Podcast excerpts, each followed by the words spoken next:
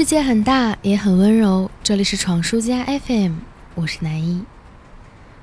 中秋节后的一夜，橘子海在他们故乡青岛胶东的海滩上，完成了一次千人沙滩摇滚的壮举。而脚踩着细软沙子的背后，是日落后平静的海面和缠绵在天际的云层。一轮圆月正懒散地从海面升起。这一夜，青岛的月色很美。在演出后，这支以英伦为内核的乐队当中的三个成员都冲向了海里，因为他们的下一站在地球另一侧的大洋彼岸——九月二十二日的悉尼和九月二十三日的墨尔本。这支乐队是我新近才认识的，机缘巧合也只是因为爱豆的新歌和他好听的名字。虽然女生的点有时候很别扭、很奇怪。但你不得不承认，橘子海这个名字完全就是细腻的香气、潮湿的水汽，这两种具象音韵结合，让人没有理由拒绝。我本人在海滨城市读了四年大学，后来考研究生的第一志愿就是青岛，因为习惯了海城的湿润气候之后，细胞记忆也就形成了。开心的时候想要去海边撒欢儿，不开心的时候想要去海边静静的散步。我所有成长的情绪都给了学校附近的那片海域。那四年里，我张扬的青春当中，充满了北戴河之歌、Young for You 这种欢快和洒脱的乐队，却从来没有想到过有一天我也会听到橘子海。他们带着来自北方海边独特的浪漫气息，带着坚硬与棱角，也暗藏着情愫与温情。不只是我一个人。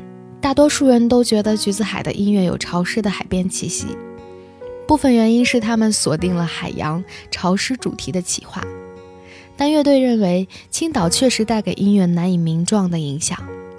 成员小鹿说：“你能够听出来是会受海边城市的影响的，就是在海边，具体还真说不上来。”清晰解释这种湿润的听感说。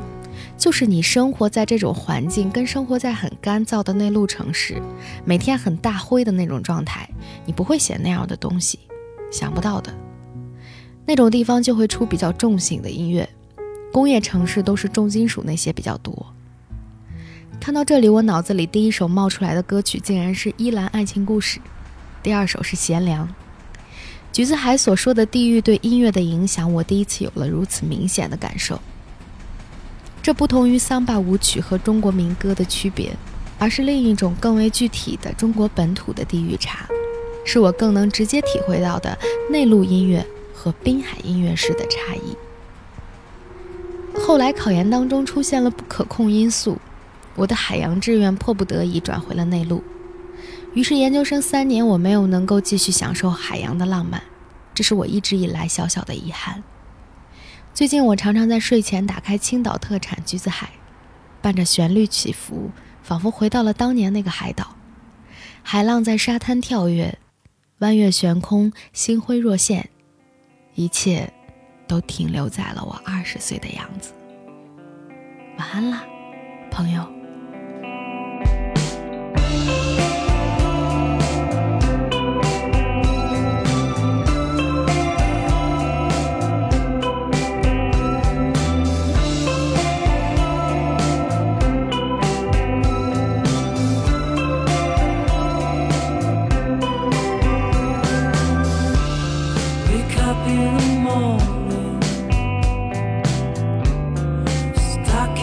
try